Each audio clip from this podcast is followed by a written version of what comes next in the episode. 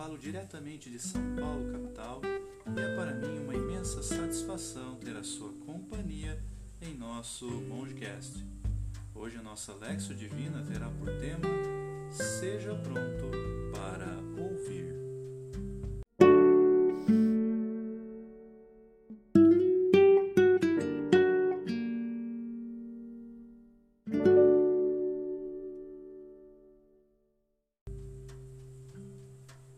Vamos tomar a palavra de Deus na carta do apóstolo Tiago, no capítulo de número 1, nos versos de número 19 e 20, e vamos escutar aquilo que Deus tem a nos dizer para este dia.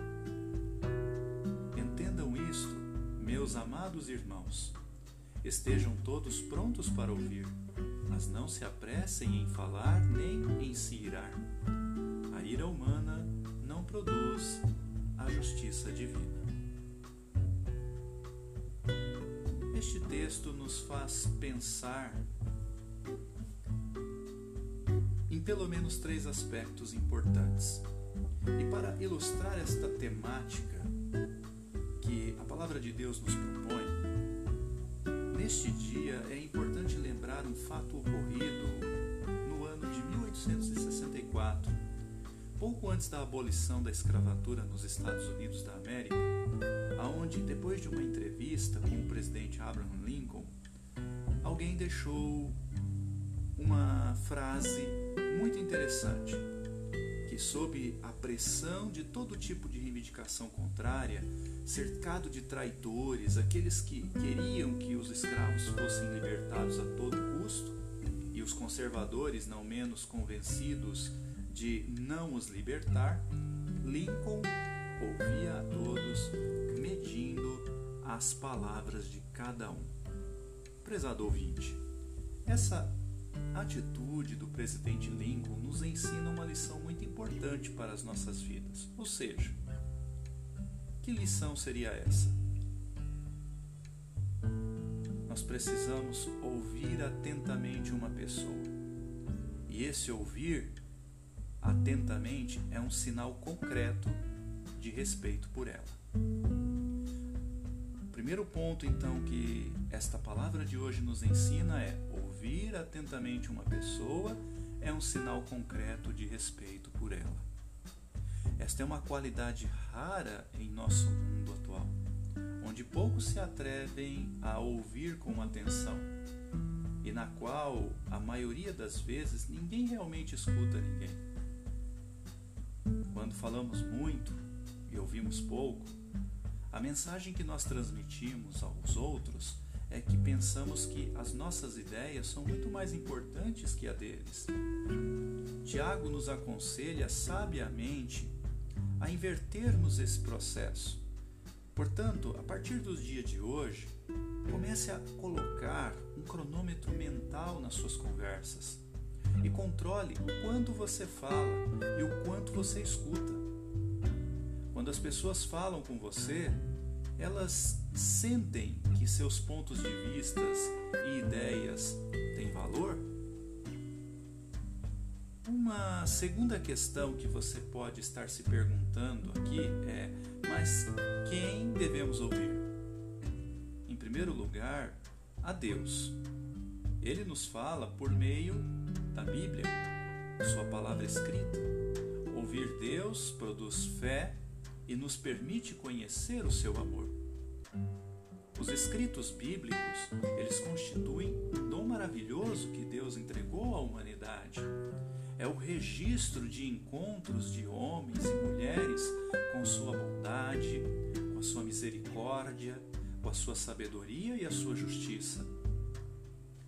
As narrativas bíblicas cobrem todas as condições, culturas e tempos dos humanos que têm sede de sentido e de salvação.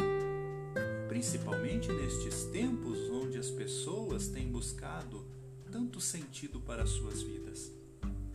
A Bíblia é um livro de sabedoria, ela nos torna sábios. Assim, a Bíblia nos capacita para agirmos com integridade como testemunhas entre os homens. nós somos ordenados a amar não apenas a Deus. Nosso amor ele tem que ser vertical e horizontal, ou seja, devemos amar também o nosso próximo. Tanto que o mandamento, o primeiro mandamento da lei de Deus vai dizer que nós devemos amar a Deus sobre todas as coisas e o próximo como a nós mesmos. Portanto, reservar um tempo para ouvir os outros mostra bondade e respeito de nossa parte, aprofunda os nossos relacionamentos e, acima de tudo, é a verdadeira prova de nossa humildade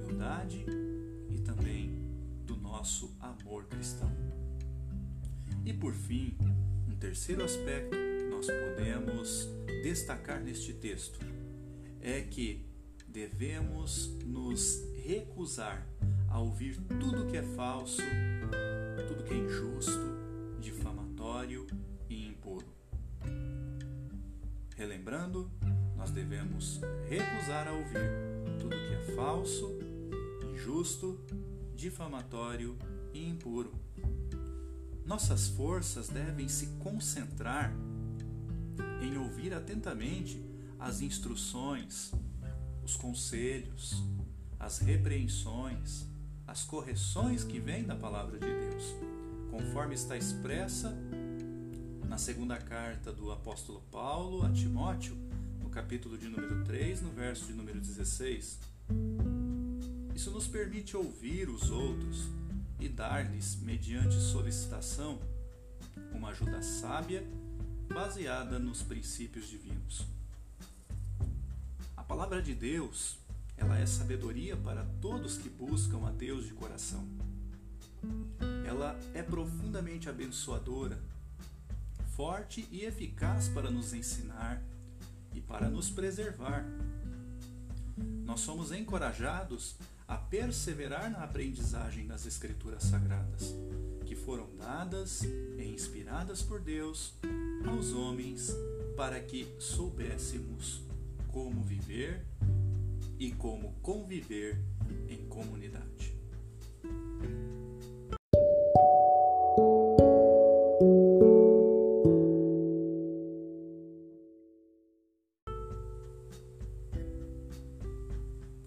Passemos então agora ao nosso terceiro momento de nossa Lexo Divina. Nós já escutamos a palavra, nós já pensamos a respeito dela, refletimos e agora eu convido você a orar comigo, pedindo que Deus grave em nosso coração essa palavra para que nós possamos colocá-la em prática em nosso dia a dia. Oremos. Senhor, aguça minha percepção para estar atento à maneira como me falas.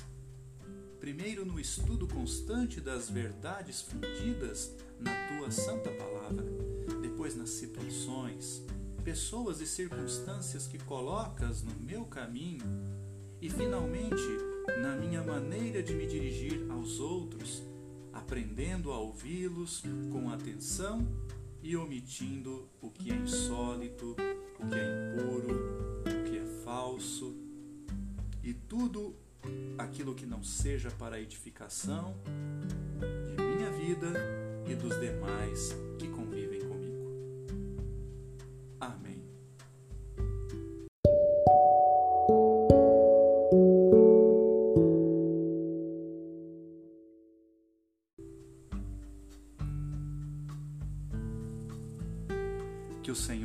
Jesus conceda a você um ótimo dia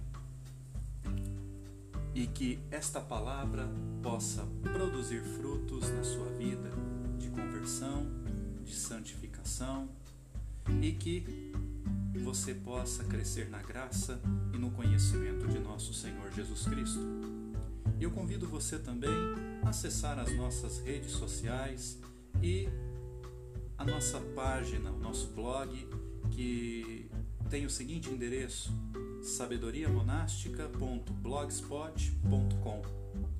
Lá você vai poder ter acesso a vários textos de espiritualidade, textos sobre vida monástica, sobre é, sobre a oração de Jesus, enfim, catequese, filosofia, teologia. Lá também você vai poder ter acesso às nossas redes sociais no Facebook, no Twitter, no Instagram, no Pinterest, enfim. Convido você a fazer parte desta família e compartilhar também com aqueles que você conhece. Um grande abraço e que Deus derrame as bênçãos sobre sua vida e que possa fazer de você e sua família muito feliz. Até o nosso próximo encontro.